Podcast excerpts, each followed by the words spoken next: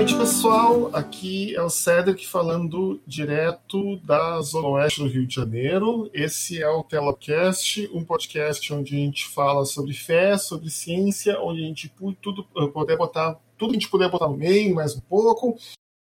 Como eu já falei, sou o Cedric, sou químico medicinal. Também está comigo hoje de noite a outra metade, metade mais famosa desse podcast, que é o Leonardo Rossato. Boa noite, Léo.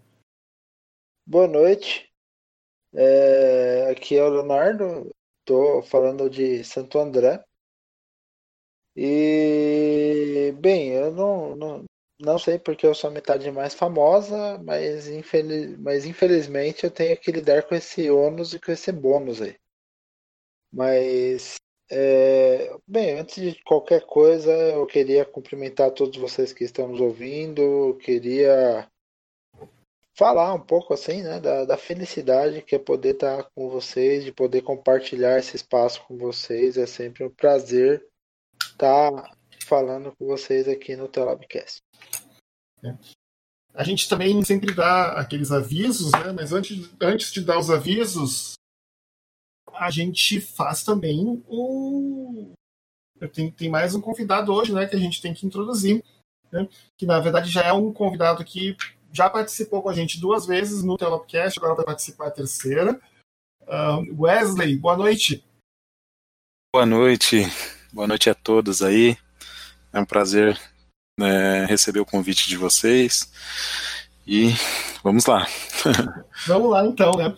Então, lembrando sempre, o pessoal que está escutando, que a gente sempre fala, não deixem de seguir a gente nas redes sociais. Nós estamos no Twitter, nós estamos no Facebook o podcast está em um monte de lugar. Nós estamos nas plataformas de streaming, nós estamos no, no, Apple Podcasts, nós estamos no Deezer, nós estamos no Spotify, nós estamos em outras plataformas de podcast que vocês podem escutar direto, não tem muito problema. Todos os, todos os links estão lá no site do Telapcast, vão dar nas notas do episódio. Se vocês querem entrar em contato com a gente, vocês também podem mandar um e-mail para nós no telapcast.gmail.com e também tem um grupo de conversas no Telegram, onde um, as pessoas que gostam de conversar sobre esses episódios ou sobre outros assuntos uh, gostam de trocar ideias lá, então tem muita discussão legal acontecendo. Só tem uma reclamação, porque eu botei um bot dentro do canal Telegram, que ele bota um CAPTCHA para quem entra, botar o CAPTCHA, para evitar uh, que os bots turcos e os bots ucranianos e outros bots de línguas que eu nem tinha a mínima ideia que estavam entrando no, canal o tempo inteiro. Só que aí o que acontece? O CAPT é meio complicado, ele é meio assim, ele é muito ruim de achar, de acertar. Então o pessoal erra e aí acaba sendo banido do canal porque é disso. Então a gente ainda está tentando ajustar essa questão a gente está com uma campanha de apoio. Se você gosta do que a gente faz e acha que a gente tem que continuar falando, é aquela coisa, ah, pô, gostaria de dar uma ajuda, gostaria de fazer alguma coisa, você pode nos ajudar né, com valores aí, cinco reais ou acima lá, direto no, no Apoia-se, no site apoia.c barra Eu vou dar mais detalhes no meio do episódio. Sem mais delongas, a gente vamos começar. Léo, uh, quer introduzir a pauta aí para nós? Sim, sim. E, e, assim, eu vou, vou introduzir a pauta com, com uma, com uma assim, revelação ou alguma coisa do tipo. Que, assim, eu também participo eventualmente de alguns outros podcasts e todo mundo sabe que eu tenho a minha conta no, no Twitter e e uma coisa que aconteceu assim na época da eleição né? E, e, e vocês vão entender por que eu estou falando isso. É que, tipo assim, coisa de 10 dias antes da eleição, eu, estava bastante otimista em relação a, a, possibilidade do, do Bolsonaro não ir para o segundo turno, fazendo uma análise bastante é, racional né, de, de, alguns aspectos da candidatura Bolsonaro e tal, enfim. E eu falei, ah, eu penso assim, do jeito que a coisa estava indo, estava fluindo, eu penso, ah, talvez, assim, do jeito que as coisas estão indo, o Bolsonaro não vai para o segundo turno. Né? E, eu acabei tweetando, isso acabou virando um negócio assim que viralizou mais do que eu gostaria que viralizasse. E, e eu acabei tendo que explicar isso lá no, num dos anticasts que teve na época da eleição, e na época eu expliquei, eu tinha meus motivos, enfim. É, eu lembro que o que, que aconteceu? Se não me engano, eu fiz o, esse tweet numa sexta-feira e o anticast foi no domingo antes da eleição. E na segunda sai, ia sair uma pesquisa eleitoral. Só que no próprio domingo, assim, coisa assim, logo depois que, que eu terminei a gravação, eu comecei a, a ficar bastante assustado. Porque eu comecei a receber algumas coisas via WhatsApp, via, via outras plataformas, até mesmo entre meus amigos no Facebook. Naquela época eu tinha acabado de, de mudar de igreja, então assim, eu ainda tinha bastante gente assim bem pentecostal no meu Facebook e, e graças a, a tudo que eu falei contra o Bolsonaro, muita gente do Facebook, sabe? Mas assim, eu comecei a, a perceber uma movimentação que me deixou bastante preocupado e, e, e, as pessoas elas até elas perguntam até hoje como que eu posso detalhar isso e tal. Mas assim, é coisas estilo é, gente que nunca tinha se posicionado nas igrejas na vida, se posicionando nos púlpitos e pedindo voto no Bolsonaro. Gente que eu nunca ia imaginar que fosse fazer isso um dia, fazendo isso, e, e até mesmo pessoas que. Assim, você, vocês que também convivem dentro de igrejas evangélicas, vocês sabem como funciona, por exemplo, o esquema de revelação nas igrejas pentecostais. As famosas oportunidades. Não, é, é, eu acredito que tem gente que, que faz aquilo verdadeiramente, mas assim, começou a aparecer via WhatsApp gente mandando vídeo dizendo, por exemplo, o pessoal falando em línguas e o outro traduzindo. É, e, e traduzindo com uma conotação política né? Coisas estilo é, é, vocês receberam um sinal de que aquele que teve o lado cortado é, é aquele que vai nos salvar. Coisas desse nível. Eita. E, e eu comecei a ficar bastante assustado de domingo para segunda, e na segunda-feira, naquela época, né, no segundo semestre do ano passado, eu estava dando aula de, de planejamento urbano lá no, numa pós-graduação, lá em Mogi das Cruzes, e enfim, né, eu, eu acabei não acompanhando ao vivo o, a pesquisa, porque eu estava em aula, daí eu saí da aula, acho que era 10 ou 10 e meia da noite, que era o horário lá. E daí quando eu vi a, a, a aula, a, a, aquilo. Quando eu saí da aula, eu vi a pesquisa, e na pesquisa Bolsonaro tinha meio que disparado para. Acho que coisa de 28% para 32%, alguma coisa assim. Aí me caiu a ficha, e daí eu conectei as coisas. E daí eu falei: esse crescimento que o Bolsonaro está tendo não é um crescimento que é um erro, que é alguma coisa do tipo. Isso daí é alguma coisa que está acontecendo dentro das igrejas e é um movimento coordenado que está acontecendo dentro das igrejas e os pastores estão utilizando da sua capacidade de persuasão dos membros para conseguir votos para o Bolsonaro, né? Essa que nem essa coisa, tipo ah, o cara tipo comparar a facada no Bolsonaro com Jesus tendo o lado cortado na crucificação, né? E, outras coisas que, que que, que são do mesmo nível. Então, então eu, eu fiquei bem abalado nessa época, mas uma coisa que me veio fortemente é, é, é o seguinte.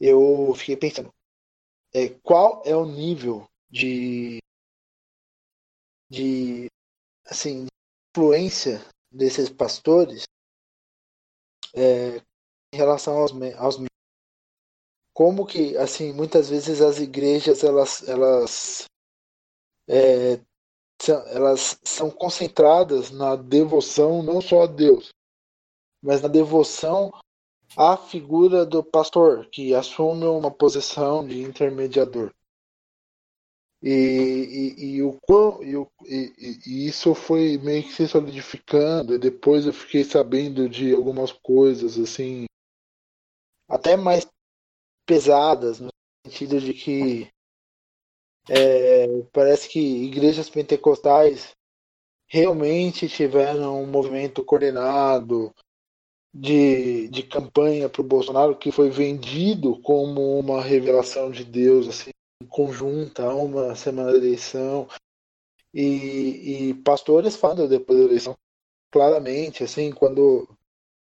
Eu lembro, assim, coisa de uma, duas semanas depois da eleição, eu, eu acabei participando de um, de um evento com, com o pessoal mais pentecostal e eles falando, assim, claramente, assim, que Deus nos revelou e nos livrou do principado que tinha se apoderado do país, e, e coisas desse nível. Assim.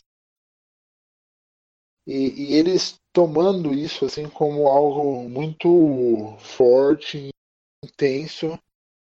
E, e nessa época, pós-eleição, assim, passou um mês, passou aquela coisa e todo mundo em choque com a eleição do Bolsonaro. O que, que aconteceu? A gente já sabia que Bolsonaro tinha sido eleito muito por conta dos evangélicos. Porque se você comparar, fizer o comparativo da, da eleição de 2014 com a eleição de 2018, o grande diferencial se dá nos evangélicos. Né? A gente não sabe exatamente qual foi a porcentagem de votos.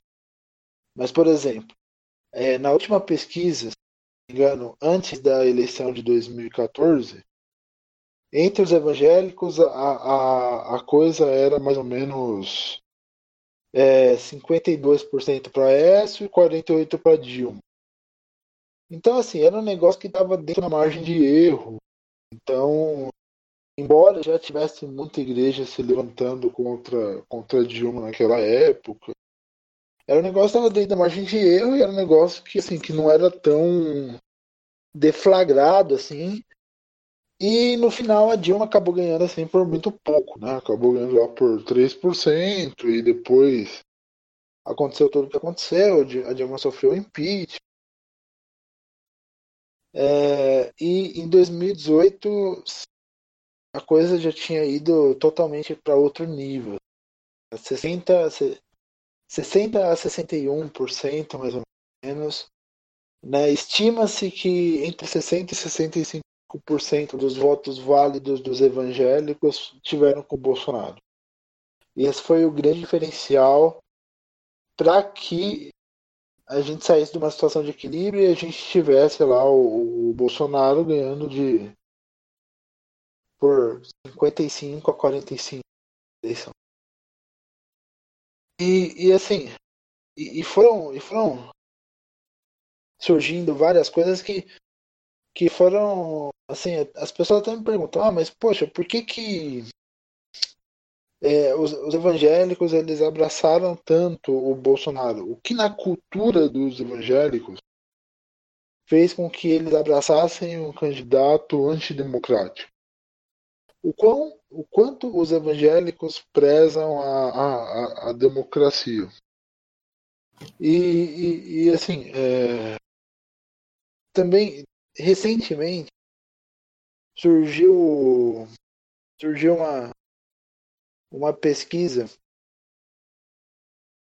é, falando que, se não me engano, é, 34% dos brasileiros aceitam fechar o Congresso e 32% dos brasileiros aceitam fechar o STF é lá do. Essa pesquisa foi feita, se não me engano, pelo Jota, aquele portal jurídico.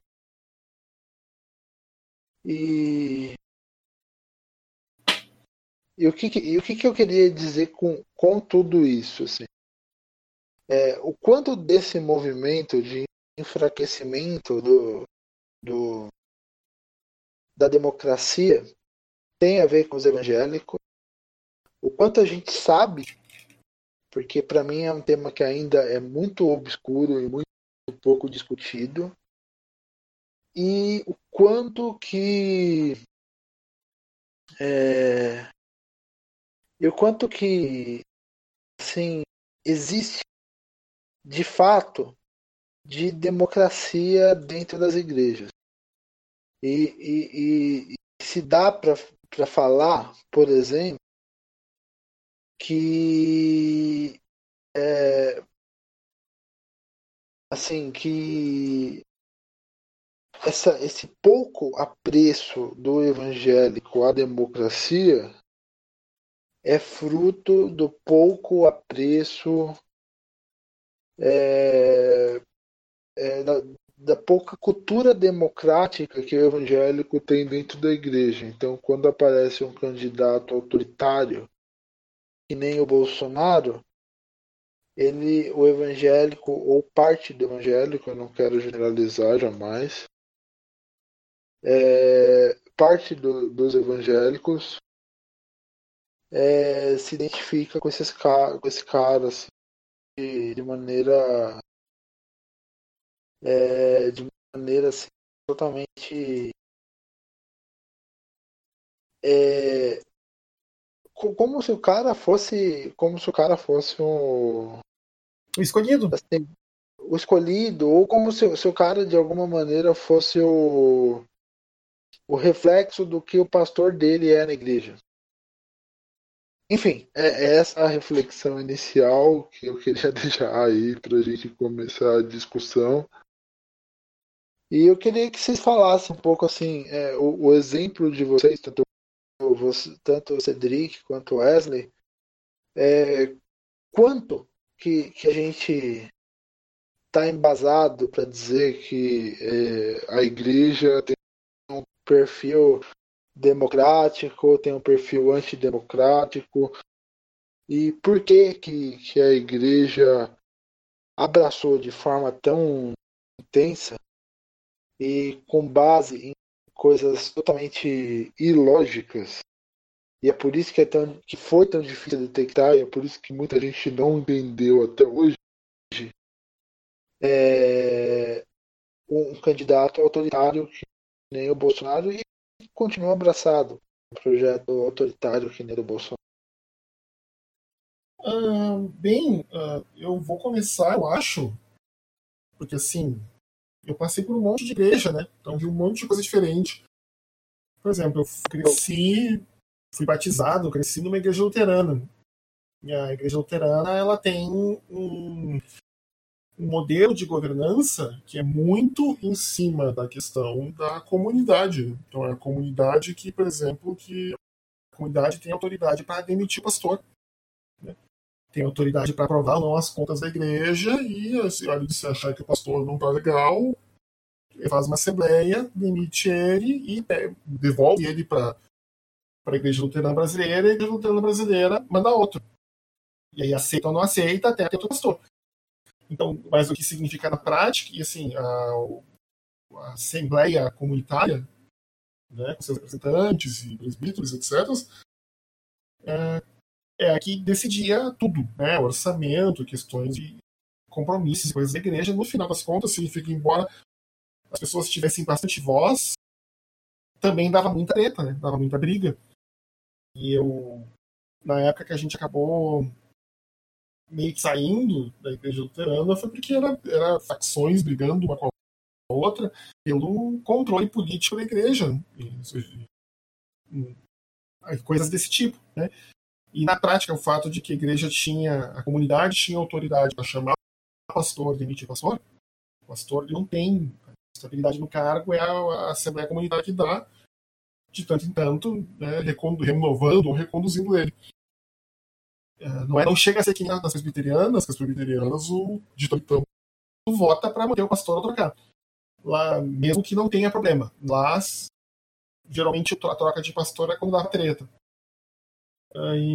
Mas então eu me lembro, assim, na prática, cada pastor ficava três anos em média lá. E se eu não me engano, mas faz muito tempo, eu posso até estar errado nisso aqui, então escutem e digam com isso com parcimônia.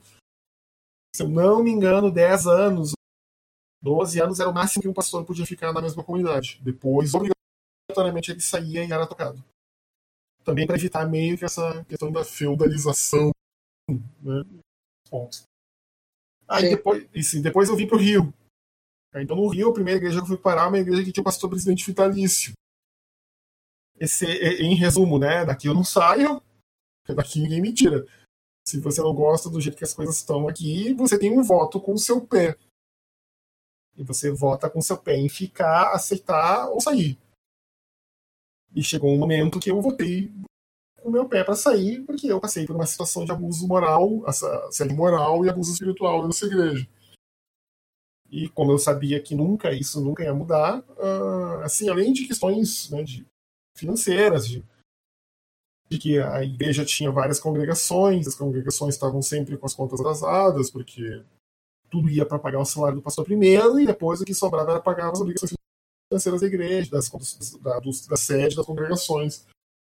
Então, algumas Sim. congregações sempre com muito problema financeiro, tanto que, por exemplo, na época que, a gente, que eu, quando eu resolvi cair, dar o fora da igreja, porque esse era o voto que eu tinha, uh, uma das congregações conseguiu a independência dele, desse pastor.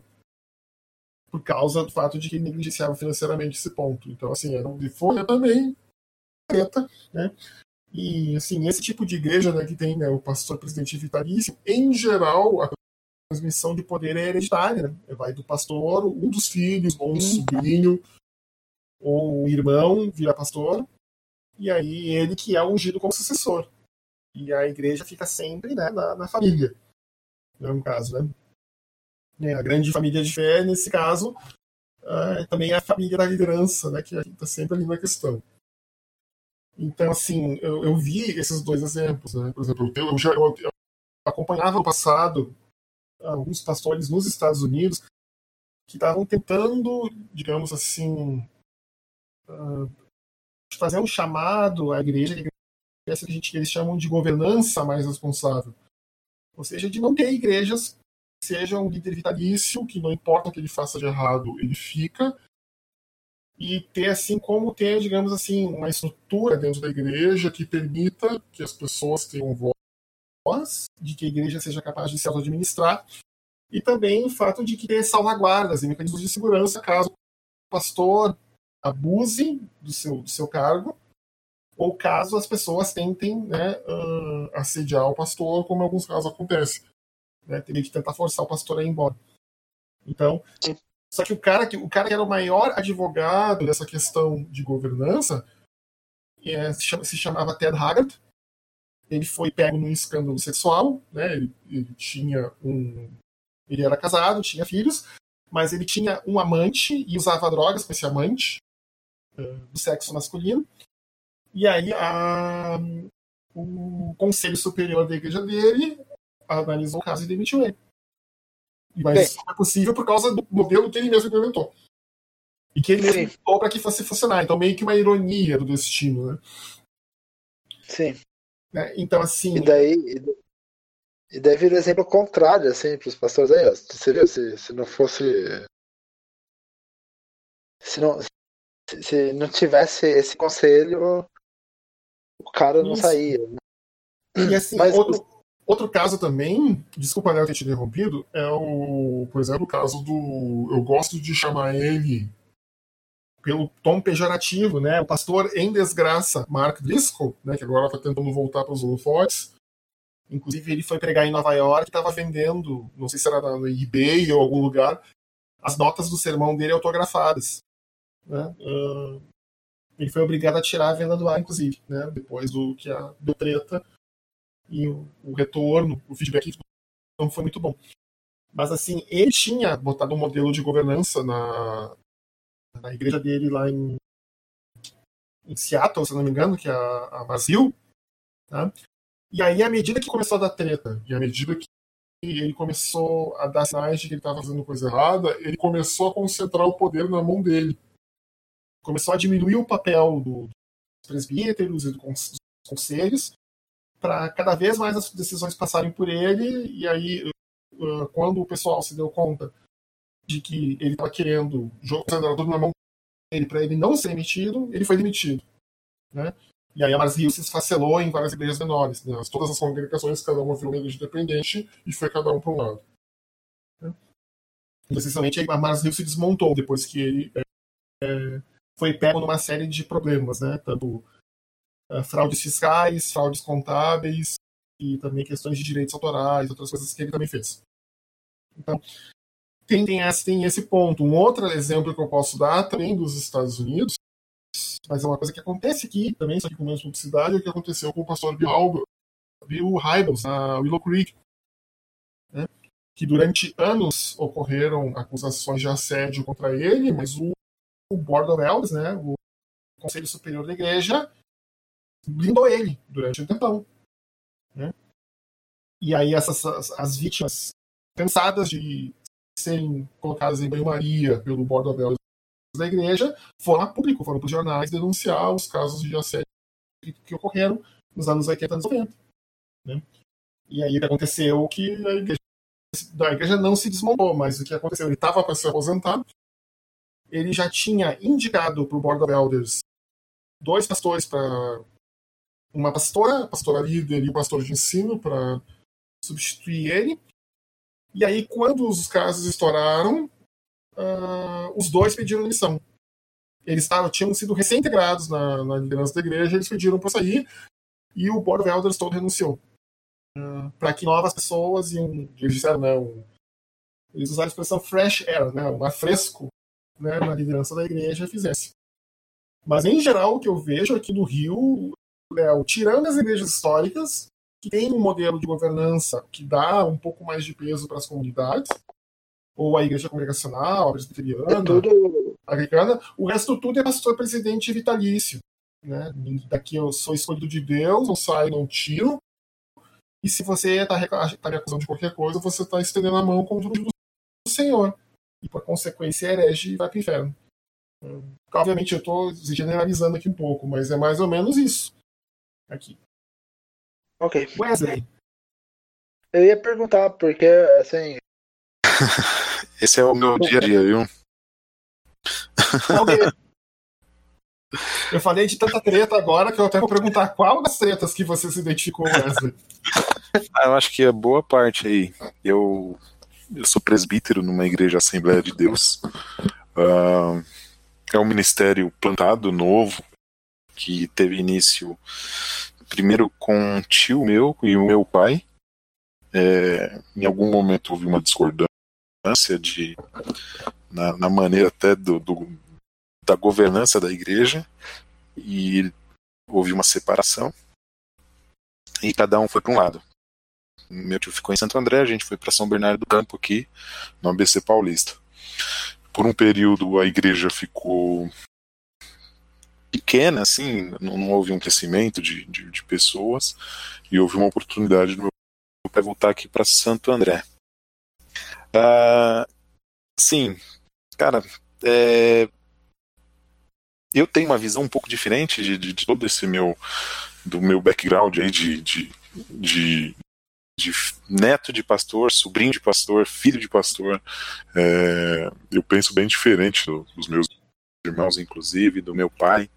E quando eles falam, você precisa fazer parte do conselho, porque, querendo ou não, quando você abre uma igreja, abre um CNPJ, você tem uma instituição, então ela, ela precisa ter um contrato social praticamente. É, lá tem precisa indicar assembleias, precisa haver uma rotatividade de, de, de membros, né, de, de decisão, conselheiros, precisa sempre ter, ter uma rotatividade a cada dois anos, tem que colocar isso e precisa ter ata da Assembleia, essa troca e tudo mais. Uh, quando meu pai me chamou para participar né, do papel, eu falei, tá bom, mas eu preciso participar das decisões também. Né, precisa haver é, essa transparência e eu só aceito com uma condição. Eu vou ser contra tudo. eu vou ser extremista para tentar trazer todo mundo pro para o centro. Funcionou por um período, hoje é, é, Eu também não, não faço muita questão, mas é, às vezes eu, eu sou surpreendido com algumas decisões e eu falo, poxa, mas eu nem participei dessa decisão, vocês nem me chamaram. São coisas básicas, pequenas, nada muito complexo, por exemplo, datas de evento ou tipo de evento que vai ser realizado. É, mas eu tenho esse, esse, é o meu dia a dia, assim, é, na Assembleia de Deus aqui em Santo André. Uh, eu tenho, nossa, tem muita coisa, cara. Assim, o Cedric estava falando de alguns estilos de vitalício, né? O, esse contrato que da minha família, ele teoricamente ele é vitalício. Foi feito, é, parece aparentemente assim, até os contadores orientam, é como se o sentimento assim, você é dono desse CNPJ com nome Assembleia de Deus, por exemplo, né? Então isso fixa, né? Fica na pessoa é, é, colada, da, tipo, eu sou dono da, da, da igreja e ninguém tá toda vez que tem oportunidade eu, eu cito isso. Eu falo, se, o, se o pai falecer e aí fica, tem eu e meu irmão de presbítero, né? É, meu irmão mais velho, eu falo assim, se eu e ele não quiser tocar, a gente pode passar para outra pessoa, não tem problema. Eu, particularmente, eu não, inicialmente eu não quero assumir nada, né? Quero é, tentar viver o evangelho de uma outra forma, fora desse estilo de governança. É, mas é, é mais ou menos isso. Agora, com relação ao que foi abordado pelo Léo no início, e, e, e, é o tema do, do, da nossa conversa hoje, é, é assim, meu. Desde quando eu. Vou trazer uma analogia aqui, meia um pouco rasa, mas é, eu lembro que quando minha mãe ganhou um celular e ela teve acesso ao WhatsApp, então minha tia mandava alguma coisa engraçada e minha mãe falava assim: Olha o que a sua tia fez e me mandou. né? Falei: Não, mãe, ela recebeu de alguém, achou engraçado e mandou para a senhora. Então ela. A... Como, é que fun... Como é que funcionou essa questão toda da política e no... dentro da igreja? Né? É o pastor que está falando, né? É, endossando que, que o Bolsonaro é um ungido de Deus, é o cara escolhido. É, é, é o meu irmão, é, o, é, é um presbítero, é o Malafaia que tá, tá, tá, mandando vídeo, então a gente precisa acreditar nele. E, e, e assim, para você ter uma ideia, a coisa é tão forte que ainda até hoje eu ainda brigo com os primos meus, que são do interior de São Paulo, são advogados, são também fazem parte de é, presbitério né, na Igreja Assembleia de Deus, lá na cidade deles. Mas a gente discute bastante ainda a questão política, está em pauta assim, é, quase sempre. Assim. Hoje mesmo, é, algumas, algumas notícias que saíram, eu para cutucar eles, eu jogo e fico quieto. É, e eles já começam com, com um memezinho de, de, de Bolsonaro aceita, aceita que é, dói menos, é, é, isso aqui, é daqui para frente, ele está mudando o Brasil, é, vocês têm que ter paciência, e a coisa grudou tão forte que tá difícil, tá difícil, e eu, eu atribuo isso a essa questão. É, quem foi o pastor que, que falou isso? Então eu acredito nesse pastor aí. Né? Falta um pouco de educação política, noção do que, que é uma democracia, porque a pessoa um pouco mais politizada ela não aceita que o pastor fala assim com relação a, a indicar um candidato, por exemplo, né?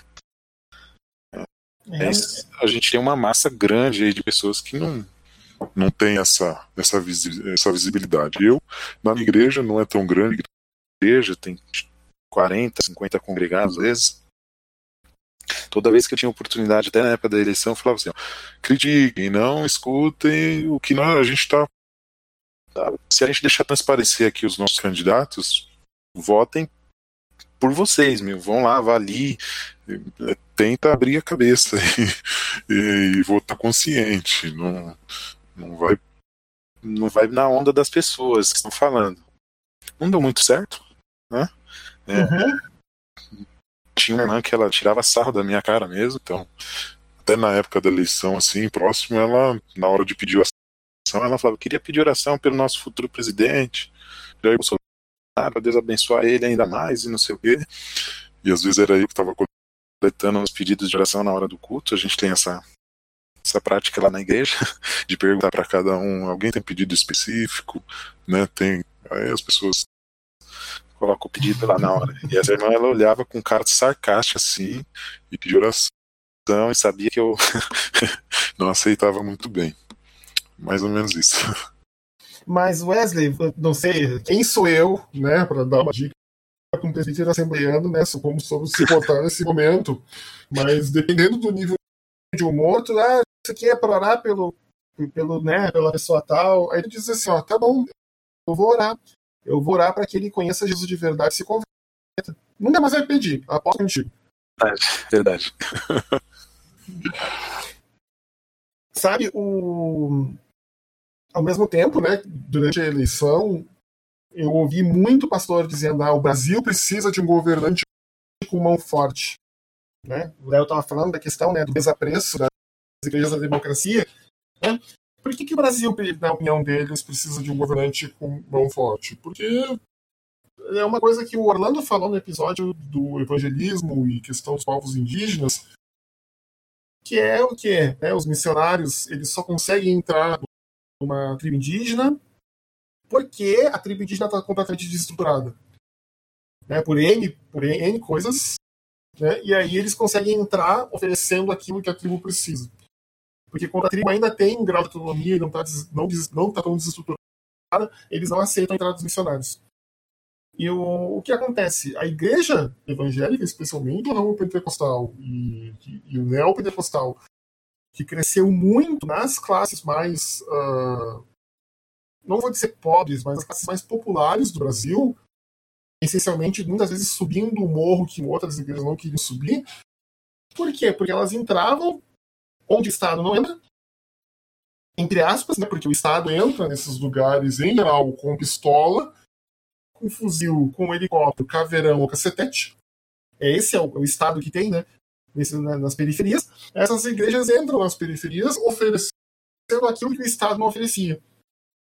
Então, ajuda para a pessoa largar o álcool, uh, curso para a pessoa aprender a fazer crochê, costura, alguma coisa para poder ter uma renda própria, uma rede de apoio. Ah, eu conheço alguém que pode te dar um emprego. Não, tem um irmão aqui na igreja que é empresário, está precisando de gente. Aí o pastor encaminha, que cria aquela rede de ajuda, né? E uma coisa que é bem legal, isso não é uma crítica, na verdade, um elogio dentro das igrejas, é que, em geral, a nossa rede de apoio na sociedade é horizontal.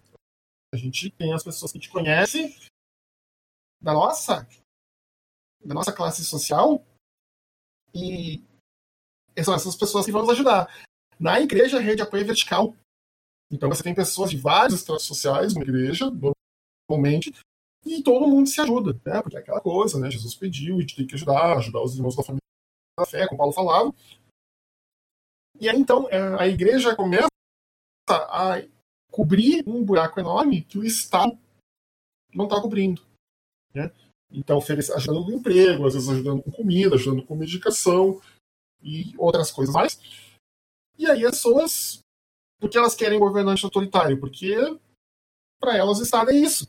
Né? É, elas não sabem o que é o Estado, porque nunca tiveram, embora elas paguem imposto, inclusive proporcional à renda delas, elas pagam mais imposto do que os ricos do Brasil, uh, elas nunca tiveram as benesses. Né? Nunca tiveram acesso a uma saúde pública de qualidade, nunca tiveram acesso a uma educação de qualidade. E não é à toa que, por exemplo, a história do, do, da perseguição aos professores universitários, especialmente as universidades públicas dentro, da, dentro do, do governo federal, está sendo replicada por muitos desses pastores, porque tem um componente de ressentimento, afinal, muitos desses membros nunca tiveram a possibilidade de poder estudar, ou de continuar, ou de fazer um curso superior, ou já uma carreira diferente. É, então, se para eles não serviu, não serve para ninguém. E... Sim. É, e assim, então você tem essa questão também assim, né, do, do apreço ao governo autoritário, porque na verdade o Estado, para eles, é pouquíssima coisa, né? A gente até brinca, né? Se você quer saber o que é Estado mínimo, basta morar na favela. A favela sabe muito bem o que é Estado mínimo. Né? Sem saneamento, sem educação, sem serviços básicos. Né? A única coisa que tem é polícia, né? batendo neles, né? ou fazendo operação.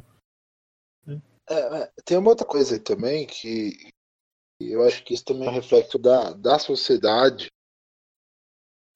que, que, é, que é a questão de assim, momentos de crise causam descrédito no, nos governantes. E, e, e, daí você busca aquele governante que, que, que de fato assume responsabilidade, que é um negócio que realmente está em falta.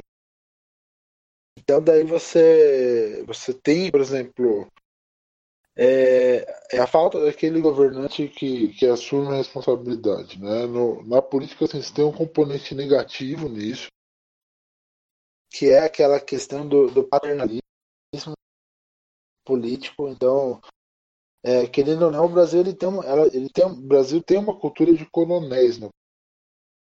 Então, quando a gente vai, vai falar de de, de, de, coronéis, do, do pai, né, do cara que, que, o, que o eleitor considera um pai, que vai, que vai fazer que vai fazer as coisas. Eu acho que talvez o, grande exemplos nesse sentido sejam o, o ACM, o, o Sarney, esses caras que, que eram considerados coronéis em, em seus locais, mas que tinham essa postura paternalista né? Ou se não, indo mais para trás, o Getúlio Vargas, por exemplo. É, é muito. Assim, o que, que, que, é, que, que é o Getúlio Vargas? É o dos. É o, é, é o cara que, assim, que espalha essa cultura do, do paternalismo. E a gente vê que, assim, é só, só olhar os exemplos que eu citei, que, que assim, é, você tem isso em todo o espectro político. Né? Você tem de um Getúlio Vargas, que foi, talvez, é, assim, apesar de flertar em muitas oportunidades fascismo, e não só flertar, como namorar e quase casar, a ponto de mandar a Olga para a Alemanha. A Olga, para quem não sabe, é a esposa do Luiz Carlos Prestes, talvez o primeiro grande comunista do Brasil, que foi enviada grávida para a Alemanha e depois foi morta pelos nazistas. É, é, você, você, tem essa, essa coisa, por exemplo, você tem um Getúlio Vargas e, você tem um ACM. Você tem um, um Sarney e você tem os coronéis do, do não só no Nordeste, mas, por exemplo, dá para você enquadrar, por exemplo, o, o Maluf da vida. Por que não? Em alguma medida, ele, é, é, essa, essa coisa de, assim, do, do, cara que mata no peito e fala: não, não, a responsabilidade é minha pro bem e pro mal. É o cara que é, aparece na televisão e, e, e, por mais que dê errado depois, o cara vai lá e fala: não, não, não, votem nesse cara, votem no Pita e se o Pita não fizer um bom governo, nunca mais votem em mim. É isso. Mas é isso, o cara ele pode estar completamente errado, mas ele assume a responsabilidade.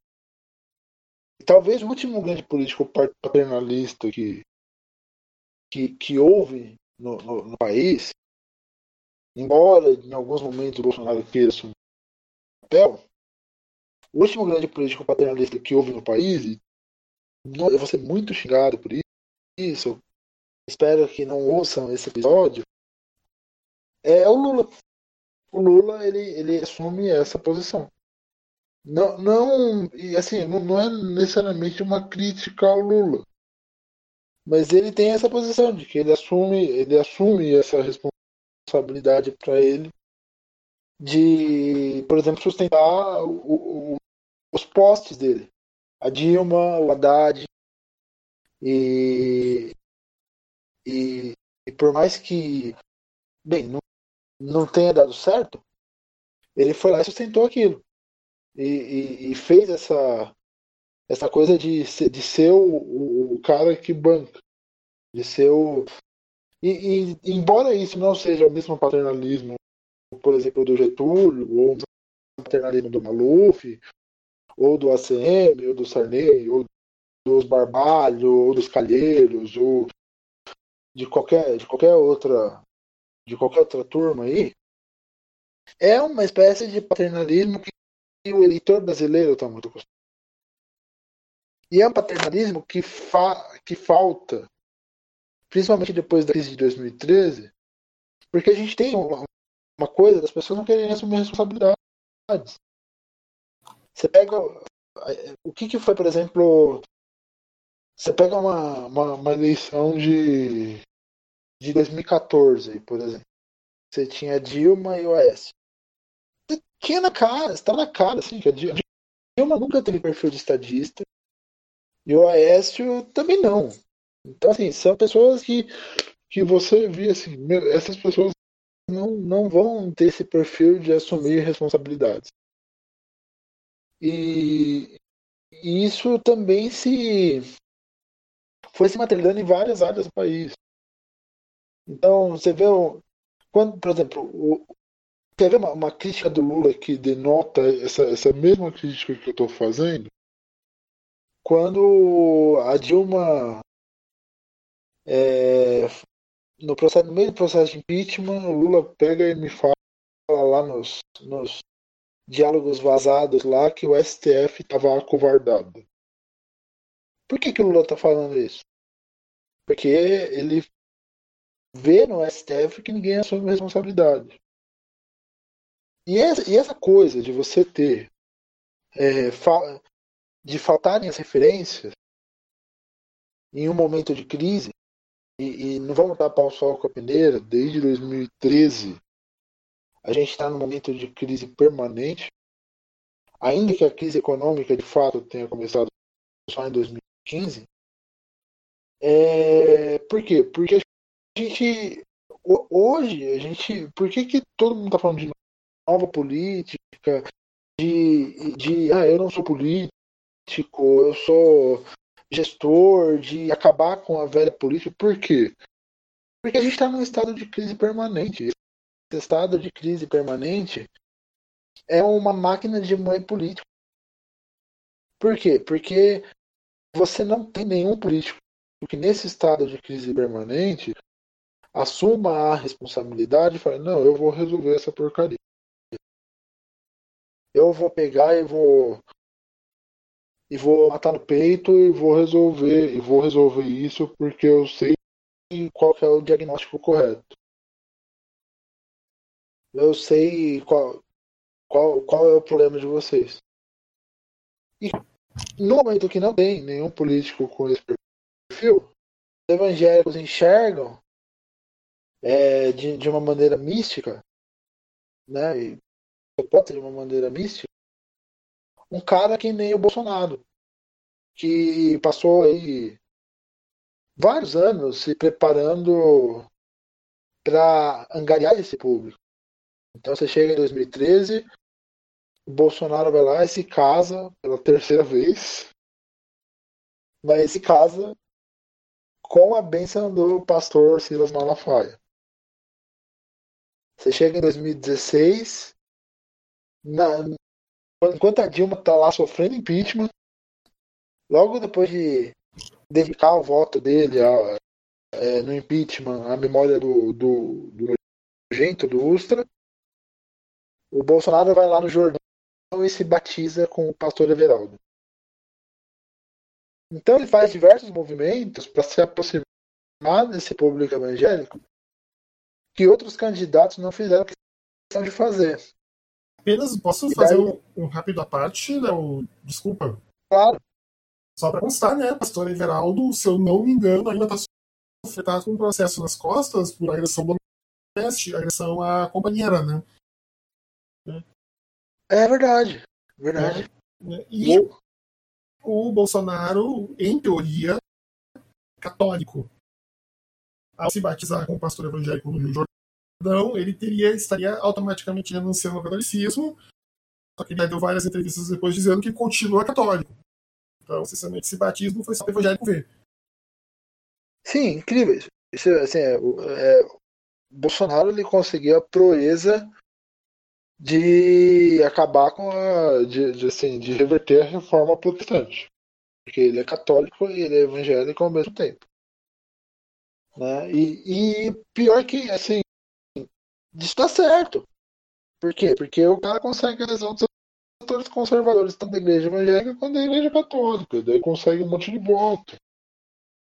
Então, é, e você, e você assim, nesse cenário em que a, em que a democracia está em descrédito, e, e, e, tem isso, né? E eu até é, tenho pensado bastante nesses últimos tempos. É, quando você tem uma crise da democracia liberal a partir de 2008, que, que, qual, é qual é o grande problema? Né, vamos voltar lá, é, assim, fazer uma, uma rápida recordação histórica. Você tem lá a queda do Muro de Berlim em 89, a queda das repúblicas soviéticas em 91 e a separação do, das 15 repúblicas soviéticas, tornaram países. E, e daí você tem na década de 90 e nos anos 2000 uma, uma promessa aí de, de, de paz e prosperidade no meio das democracias liberais.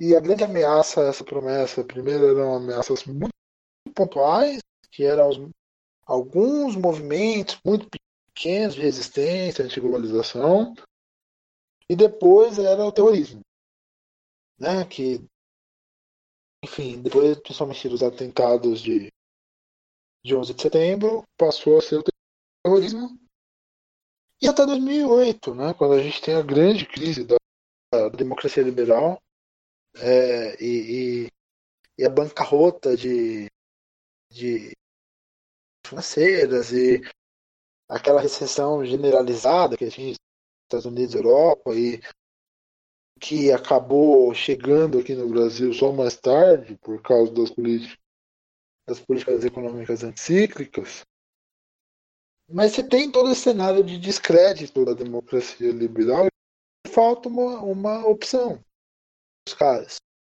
E daí os mercados eles vão olhar e vão falar, bem, se a crise está na democracia liberal, é, é, é bastante óbvio para quem tem algum senso de, de, de, de conhecimento econômico que a crise não tem a ver com democracia, a crise tem a ver com neoliberalismo e com a falência de um modelo neoliberal que é insustentável e que só provoca desigualdades.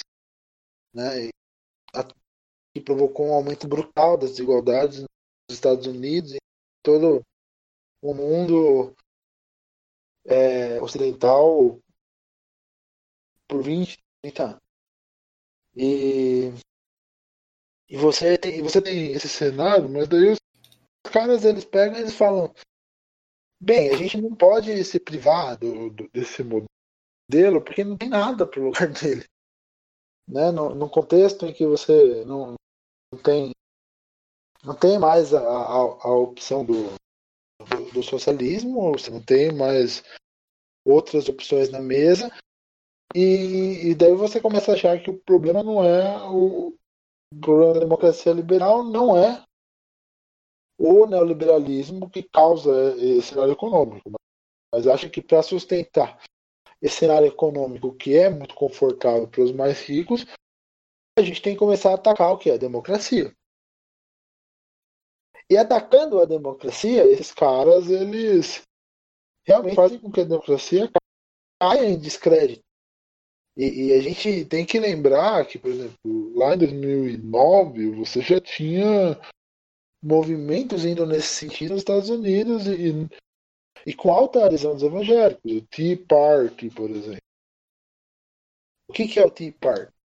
É uma, uma coisa que assim, muita gente que era daquele Tea Party né, do, do, do Partido Republicano foi acabar em movimento alt-right hoje.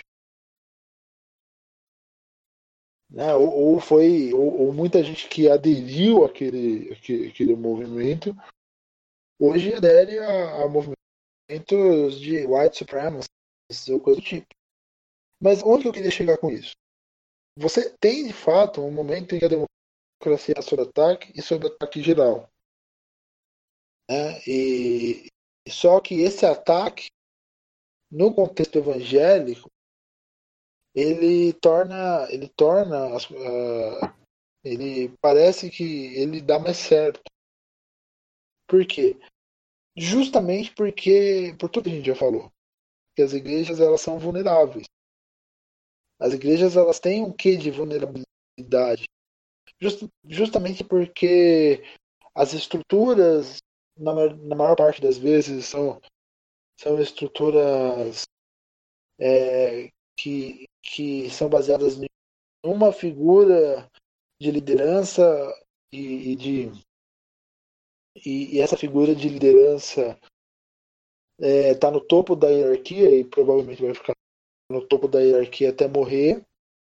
E, e essa figura e, e, e, essa figura de liderança quando morrer vai passar essa liderança para os filhos então a maior se você parar para pensar a maior parte das igrejas no Brasil funciona sob o sistema de monarquia. E a maior parte, eu não digo assim, porque a gente tem algumas denominações, a gente tem. É, não estou falando a maior parte necessariamente em número de membros, mas a maior parte em número de igrejas. Porque o, o, que, que, o que, que é a igreja evangélica no Brasil? A igreja evangélica no Brasil é um conjunto de grandes denominações históricas, é, algumas tradicionais, batista, presbiteriana, congregacional, e, e, cada uma tem a sua forma de governança, metodista, entre outras. Aí você tem as pentecostais, daí a gente tem congregação, assembleia e outras do tipo. É, depois você tem a segunda onda do pentecostalismo, que daí a gente tem quadrangular, a gente Brasil para Cristo. E nessa mesma época você tem as, as renovações de algumas igrejas tradicionais. Então a gente começa a falar de igreja presbiteriana renovada, igreja batista renovada, é, e, e outras igrejas do tipo, né, que são e daí você tem o neopentecostalismo, que daí você mistura tudo. Você tem novas igrejas surgindo extremamente centralizadas e, e daí você vê que essas figuras estão centradas na figura do líder, nessas igrejas estão centradas na figura do líder, então a gente está falando de universal, a gente está falando de internacional da graça, a gente está falando de renascer em Cristo. E, e, e, é aquela, é aquela questão weberiana da liderança carismática. Né? Você tem lá, quais são os tipos de dominação em Weber? Dominação pelo carisma, a dominação pela tradição e a dominação racional legal. As igrejas evangélicas elas são muito muito dominação pelo carisma e pela tradição. Mas as neopentecostais, como tem tradição, são uma dominação pelo carisma.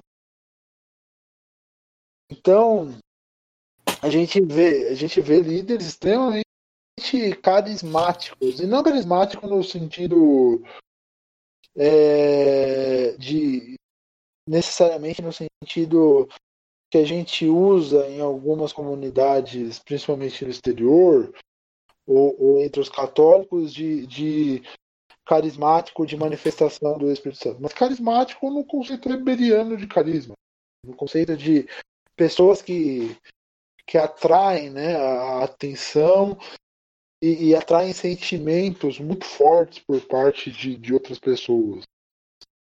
Então você tem líderes que são extremamente agregadores nesse sentido e, e, e esses líderes eles eles estão eles estão eles estão aí extremamente centralizadores. Então como se você for parar para pensar a estrutura das, das igrejas é, evangélicas brasileiras hoje é basicamente assim, é, na maioria dos casos, é uma estrutura de monarquia.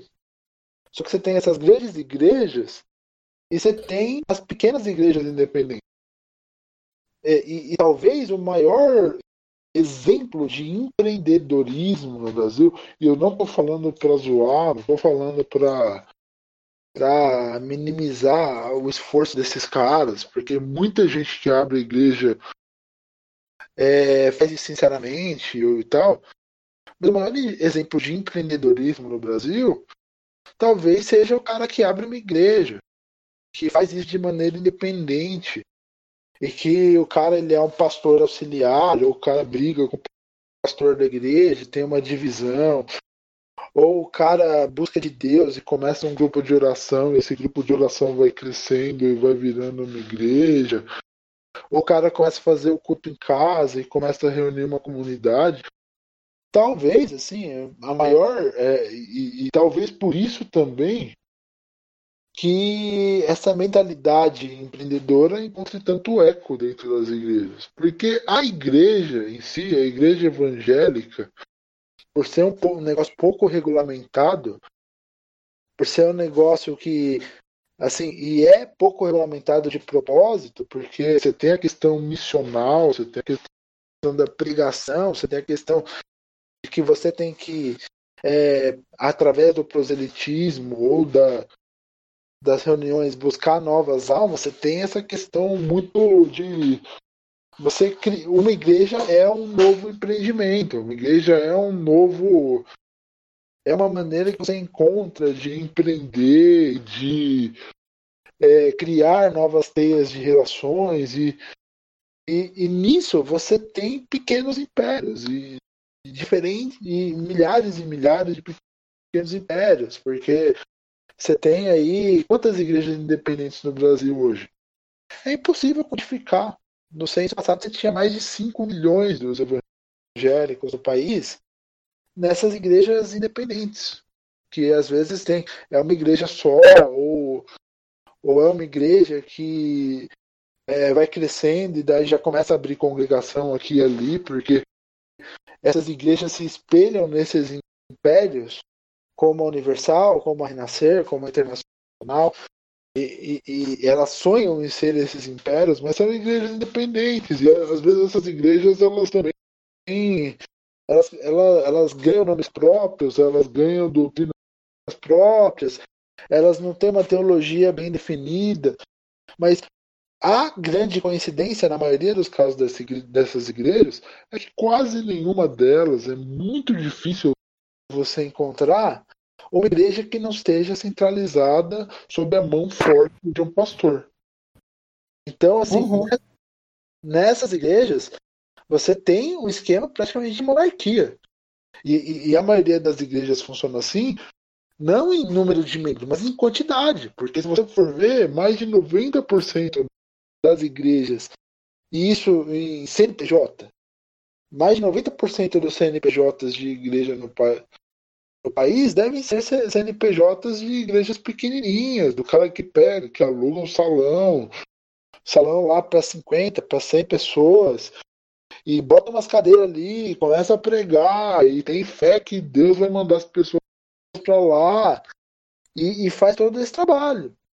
Então, a natureza a origem das igrejas evangélicas no Brasil é uma, é uma igreja, é uma origem, é uma igreja de origem que tem muito mais a ver com empreendedorismo do que com cidadania, com democracia ou com qualquer um desses valores que o cidadão considera importante. Sim, aí tu mete a teologia da prosperidade nessa história junto, né? né? Se você Exatamente. consegue as coisas é porque você tem fé, e se você não está conseguindo é porque você não está buscando o suficiente. Né? Exatamente, eu nem citei isso, mas tem também. A gente vai ter que entrevistar o cara do startup da Real daqui a pouco, o Léo. é, né? É. Eu tô vendo aqui, a gente já tá um, uma hora e vinte, mais ou menos, de, de gravação, um pouquinho por ali. Queria saber assim se o Wesley também tem alguma coisa para acrescentar aí. Né? Na realidade, uh, o que o Léo que o Léo falou aí, ele começou trazendo, puxando até as questões da, é, do comportamento americano, que aí a coisa vem para cá também. É, na realidade, assim, contribuir não. Eu queria até fazer uma, um questionamento. Eu não sei se dá pra gente fazer essa leitura, mas se os americanos lá estão partindo para isso aqui no Brasil, a gente vai chegar aonde, né? É, como é que vai. Aonde vai desaguar isso, né, loucura toda? É, porque se. Sei lá. As variáveis são enormes desse governo funcional, não. Né? Se não funcionar, a gente já né? Já, eles não aceitam, né? Não não estão tirando o pé. Parece que abraçaram uma linha terrestre, assim, tô com medo de soltar, né? Os evangélicos, eu acho que é o que mantém esse atual presidente lá no poder.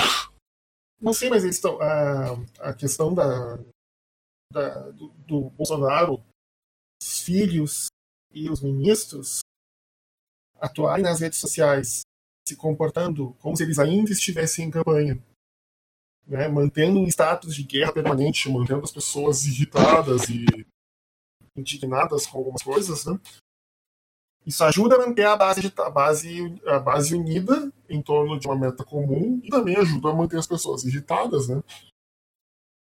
E, o- e talvez isso explique também o fato do que a gente tem, assim, né, lá os Estados Unidos tem o Tea Party, né, que sumiu um pouco da, da vista, mas a gente tem nas ruas, temos o Vem Pra Rua, nós tínhamos os revoltados online, que meio que sumiu da vida, porque o, o cara que era da frente lá, o cara, o cara tinha um monte de problema na justiça, e- então nós não estamos muito longe daquilo não, Wesley. Coisa já chegou aqui, né? Não, já chegou, exatamente. Eu, porque Chega daqui a alguns 10 anos, já chegou. Não, já chegou assim, aí, e, e, e não, não, não. Como é que eu vou usar a expressão? Não ajuda o fato de que você tem Steve Bannon, né. Ele está orientando essa campanha, né? ah, nas redes sociais do, do alto escalão do governo. Né? De manter aquela ideia de que governo não presta, de que o governo é ruim, de que Bolsonaro está tentando é, acabar com tudo que está aí, mas o Centrão não deixa, o Supremo não deixa. Né? E aí mantém as pessoas irritadas né, com aquela postura anti-governo. Né? Com, né, tem que acabar com tudo que está tá aí, etc. Né? Conseguiram convencer as pessoas de que o carro está com um problema no, no amortecedor e a solução é desmontar o carro todo. Verdade. Né? Botar o motor para fora, botar os bancos para fora, tem que tirar o vidro, mas não, não tem que tirar o vidro, tem que tirar tudo. Isso tem que renovar tudo para melhorar. E, e às vezes, talvez um remédio mais, mais suave seria o suficiente. Né? E eu, e não, eu não sei como dizer essa questão toda assim, porque assim, no final das contas, por exemplo, tem um caso bem conhecido aqui na, na Zona Oeste, uma Assembleia de Deus grande, numa região, numa cidade aqui da, da região metropolitana do Rio, que o pastor essencialmente fazia o que queria e com o dinheiro da igreja, só que aí meio que começou a ficar muito escandaloso o que estava acontecendo, e aí o conselho fiscal da igreja, que era só pro forma, o conselho fiscal começou a dizer que não podia fazer algumas coisas com o dinheiro, no final rejeitaram as contas da igreja. E o pastor não teve dúvida, convocou uma assembleia para destituir todo o conselho fiscal. Né? Olha, não vão fazer o que tá bom, vai todo mundo fora. E aí a igreja toda se uniu e, e meio que bateu, não, não, não vai destituir o conselho fiscal. E aí sei que no final das contas retiraram ele lá da, da cidade onde ele estava e botaram ele aqui mais pra praia do Rio agora. Né? Para abafar uma outra história que estava acontecendo. E, Sim. e aí essa igreja que recebeu ele, um terço dos membros foi embora. Não aceitaram, porque também é o voto que tem, é o voto é com pé. Né? Em muitos desses casos, né? por causa do, do que o Léo descreveu né? como, como monarquia. Talvez seja, seja. Não sei como que estão as coisas. Talvez seja o caso a gente pegar e pensar também que até, até mesmo a minoria de igrejas que não que não que tem outras formas de governo que não seja o alto praticamente o, o autocracia do pastor é, até, até que ponto que essas igrejas elas são de fato democráticas porque assim eu, existem é, ou ou até que ponto por exemplo que assim, uma igreja que faz uma, uma eleição para para presbítero, mas que é, existe um acerto ali naquela eleição para presbítero é democrática. Porque é, no, no, no, antigamente, é, eu acho que antes do Bolsonaro, eu acho que isso o Bolsonaro talvez seja a grande verdade agregadora para todos os né? É, antes do Bolsonaro, é, você tinha aquela noção de que, ah, não, não, talvez os, os mais é, os mais propensos ao, ao, a esse curso reacionário entre os evangélicos sejam a, a, os menos estudados. E daí a gente já pega e já, já coloca culpa nos pentecostais, pentecostais. E, e, e com o Bolsonaro, não. Não foi isso que aconteceu. É, todo mundo aderiu igualmente, inclusive as igrejas tradicionais, aquelas igrejas que se gabam de ter formas de governo baseadas em assembleias, que se gabam de poder instituir pastores, que se gabam de poder eleger pastores, de, de ter um conselho atuante. É, todo mundo aderiu ao Bolsonaro igualmente. Então, é, tal, talvez a ideia de, de, de democracia está tão pouco desenvolvida nessas igrejas quanto na, nas igrejas que, que todo mundo apontava o dedo e falava, ah, ó, essa, essas igrejas são de pessoas pouco esclarecidas e tal. Mas se você para para pensar, é, é, o, o, voto no, no, no, Bolsonaro dentro das igrejas foi um voto mais econômico do que propriamente é, de, de qualquer outra coisa. Então, o cara que ganhava mais dentro da igreja acabou votando no Bolsonaro. O cara que ganhava menos, às vezes é levado a votar no Bolsonaro e às vezes não. E, e, e, e isso leva a gente a uma reflexão, que é uma reflexão que, que, a, gente, que a gente pode pensar e falar, então qual que, qual que é, é, é o problema e qual que é a relação da, dessas igrejas com, com a democracia ou com qualquer coisa do tipo. Talvez o problema seja que é, a doutrina das igrejas e, e, aquilo que é aprendido, e daí a gente fala é, tanto de uma doutrina tradicionalista, que é cada vez mais legalista e que é aquela coisa que esse, é, é, é tanto nas igrejas tradicionais quanto nas, nas pentecostais de primeira onda, você tem muito aquela, aquele legalismo de exposição do irmão. Então, é, é, é, é aquele, aquela coisa de você ter regras muito bem definidas e você envergonha quem não cumpre a regra. E daí, quando, por exemplo, um, um governo do PT, entre aspas, não cumpriu a regra sofreu um impeachment e teve um presidente acusado de, de que nem Lula acusado de crimes e, e um presidente que foi preso, é, você vai ver essa turma pegando apontando os dedos, né? Naquele, naquele enfoque legalista e, e, não buscando saber se, ah, se a prisão foi, foi justa, se foi injusta, e daí Agora a gente está até tendo mais informações sobre isso e, e, eu nem vou entrar muito nesse mérito aqui.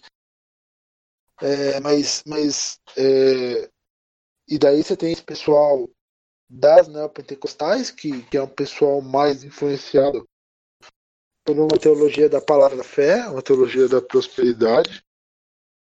E, e você chega, e daí chega um cara que nem o Bolsonaro prometendo prosperidade, e ele não precisa falar como vai fazer, mas ele precisa falar o que ele vai combater. O que ele, tipo, vai, vai, vai acabar a mamata, vai, vai acabar não sei o que, petista, vai acabar. E daí esses caras são convencidos. O que, o que assim, no final, o que eu tô dizer é que é, não, não é que.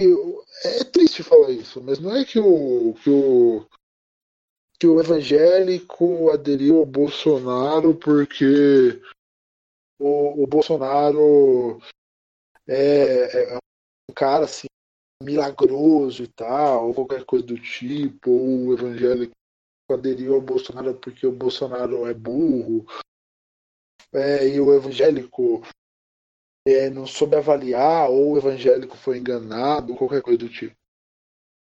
O evangélico aderiu ao Bolsonaro porque o Bolsonaro é exatamente a representação de tudo que o evangélico brasileiro esperou nos últimos 30 anos. O Bolsonaro é o legalista. O Bolsonaro, ele é, ele é o, o cara da que, que materializa essa teologia da palavra da fé. O Bolsonaro, ele é, ele é o cara que vai resolver tudo que está aí.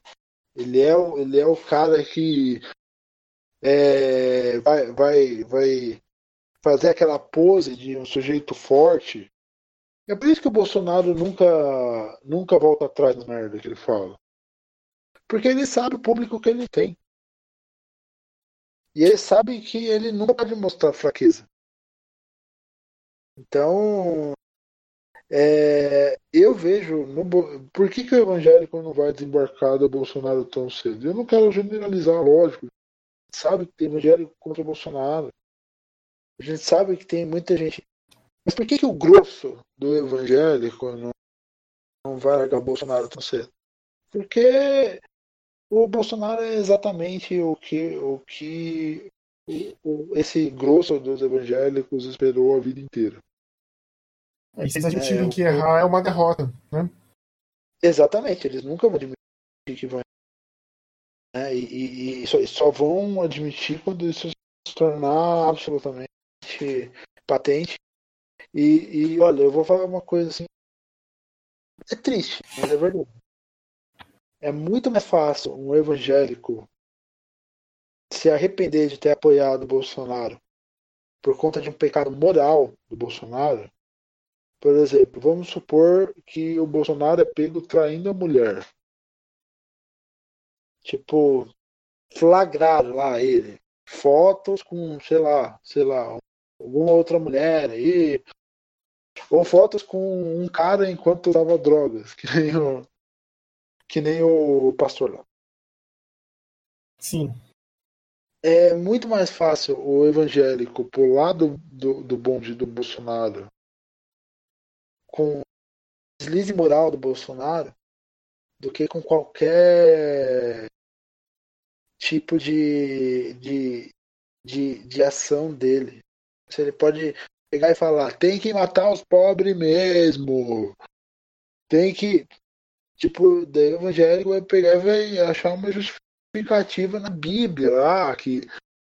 É, ah não, porque quando, tipo, quando ele tá falando que tem que matar, ah, ele é que nem Deus com os amalequitas e, sabe, essas maluquices, assim, que não tem nexo nenhum, mas que eles acham como justificativa para vender o, o, o para vender o peixe deles.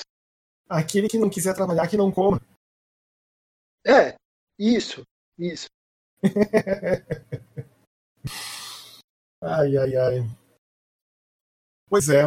Um, uh, Léo, Wesley, a gente está já. Sim. O episódio está tá ficando longo e eu quero ser, quero ser respeitoso do tempo do Wesley. Uh, Léo, Wesley, tem mais, mais alguma coisa para complementar? Eu, Não, mas, é, eu tô tranquilo, só vou fazer uma consideração aqui. Um... Por favor. Tem é, consideração não sei nem o que eu posso falar, mas é assim, dentro da igreja existe um, uma coisa, até foi citado pelo Surik também, que geralmente passa de pai para filho, né, pastor, é, meio que o Léo falou também quase uma monarquia, né? E hoje a gente teve um episódio interessante, né? Do Bolsonaro indicando o filho dele é, para a embaixada americana, algo nesse sentido. E cara, é muito reflexo assim do que acontece geralmente dentro da igreja. é, fiquei um pouquinho é, até chocado, assim, que Sim. eu falei, cara, isso aí é meu dia a dia, assim, do que eu já vi, do que eu. do que eu vejo. É, é só isso, é título de informação para quem ainda não, não viu nada nesse sentido hoje. Não, mas Aconteceu aqui já falou. Sim, Eu parar falei, né? A igreja evangélica, o evangélico votou no Bolsonaro porque enxergou no Bolsonaro um espelho de si mesmo, né? Sim. Mas bem, Léo, mais alguma consideração ou acha que já. Não, chega. Pra, Chega. Minha parte já tá, já tá tudo ok. Eu tenho. Tá bom. é, só isso. Tá bom, então. A gente então vai para aquela parte final do episódio onde a gente dá as recomendações das coisas que a gente viu, ouviu e gostou. Ou talvez que não gostou, porque o Léo já aproveitou essa sessão do episódio para pistolar Vingadores de Guerra- Infinita. Da outra vez. Ah, mas depois, depois do último filme eu, eu, eu, eu, eu, passei a ver mais sentido. Então eu não tô. Não reclamo, desfaço pela pincelada. Tá bom. É, olh- olhando, olhando em conjunto com, com o último filme, fica até bonitinho. Não, tá bom. Então, assim, Wesley, tem alguma recomendação? Isso já foi falado recentemente, mas eu, eu vi Chernobyl, aquela série da, da HBO, que tá muito boa. Te dá um soco no estômago, assim. Eu tô ainda. Eu já assisti vai fazer uma semana e meia. Eu ainda me pego pensando sobre a série, é muito interessante. É, quem tiver a oportunidade de assistir, pode assistir, que é, é muito bem feito, muito bem montado. É, é isso. Ok. Léo, tem alguma recomendação? Ah, eu ia fazer uma recomendação é, de um de um de um livro do que assim, mas eu não li ainda, então eu fico meio assim de fazer recomendação. Faz que nem Silvio Santos. Ele Hã? não, via, ele não mas minha mulher viu, minha, filha viu e elas disseram que é bom. Não, o, o autor vocês, vocês conhecem, que é, que é um cara que é fera demais e é muito referência. Só que o livro ele não vai ser lançado em português agora, ele provavelmente vai ser lançado só em inglês e só depois é, ele vai ser lançado em português daqui a algum tempo. O autor vocês conhecem é o Paul Freston. Uhum. Paul Freston talvez uma das grandes referências em quando a gente fala de política e de evangélicos no Brasil, um dos grandes pesquisadores. E está em pré-venda um livro dele, que é um compilado de trabalhos dele, provavelmente já li algum um desses compilados, que chama inglês é, Protestant Political Parties, a Global Survey. Ele tá em pré-venda, mas assim, é, tá, tá uma bica. Tipo, tá, o e-book no Kindle tá 220 reais, então eu ainda tô. Eita! É, eu ainda tô. É porque é, porque é um. Assim. É um. É, assim, é, eu não, não sei que tá tão caro, mas é, é um trabalho que. que é. assim, é, é- é referência mesmo. No, e, e eu não. E, e realmente já, já era uma coisa que assim que ele já tinha publicado em outros lugares então eu tenho eu tenho eu já li parte do texto mas eu não sei porque tá tão caro na mas essa pesquisa dele assim pelo menos o pouco que eu li é, é, que, é, que é a pesquisa original que embasou esse livro é uma pesquisa antiga é que ele fez coisa de 10. Eu não sei por que que. É, é, não sei por que tá tão caro o livro, mas é, é, acaba sendo muito bom porque ele acaba montando. ele acaba montando assim um- uma, uma esquematização de partidos políticos ligados às igrejas protestantes. Uhum. Todo, em todo mundo. E acaba sendo. É, acaba sendo algo assim muito relevante. Porque é, você tem. Você tem partidos políticos ligados aos protestantes em diferentes partes do espectro político. Né? Enfim, era isso. Não, tá bom. De recomendação, eu tenho um livro e dois álbuns de música. Vamos começar com o livro. Eu, quando a, a Rachel Held Evans faleceu, eu criei coragem de comprar. Provavelmente tive que comprar em Tramps, né? Não em, em Talkies, né? O livro dela, o segundo, que é o Search, Searching for Sunday, que conta a história dela de como ela meio que perdeu assim a vontade de igreja e como ela voltou a querer congregar de novo. E o livro é muito bom. Nossa, tem muita coisa ali que eu estou me identificando muito no momento atual que eu estou passando com o que ela está falando. Né? E uma coisa que eu achei bem interessante do livro é que ela reencontra a, igreja, a questão de voltar para uma igreja, etc., a partir dos sacramentos. Então ela divide o livro nos sete sacramentos da Igreja Católica e aí ela vai contando a história da vida dela etc. É bem legal o livro mesmo, vale a pena.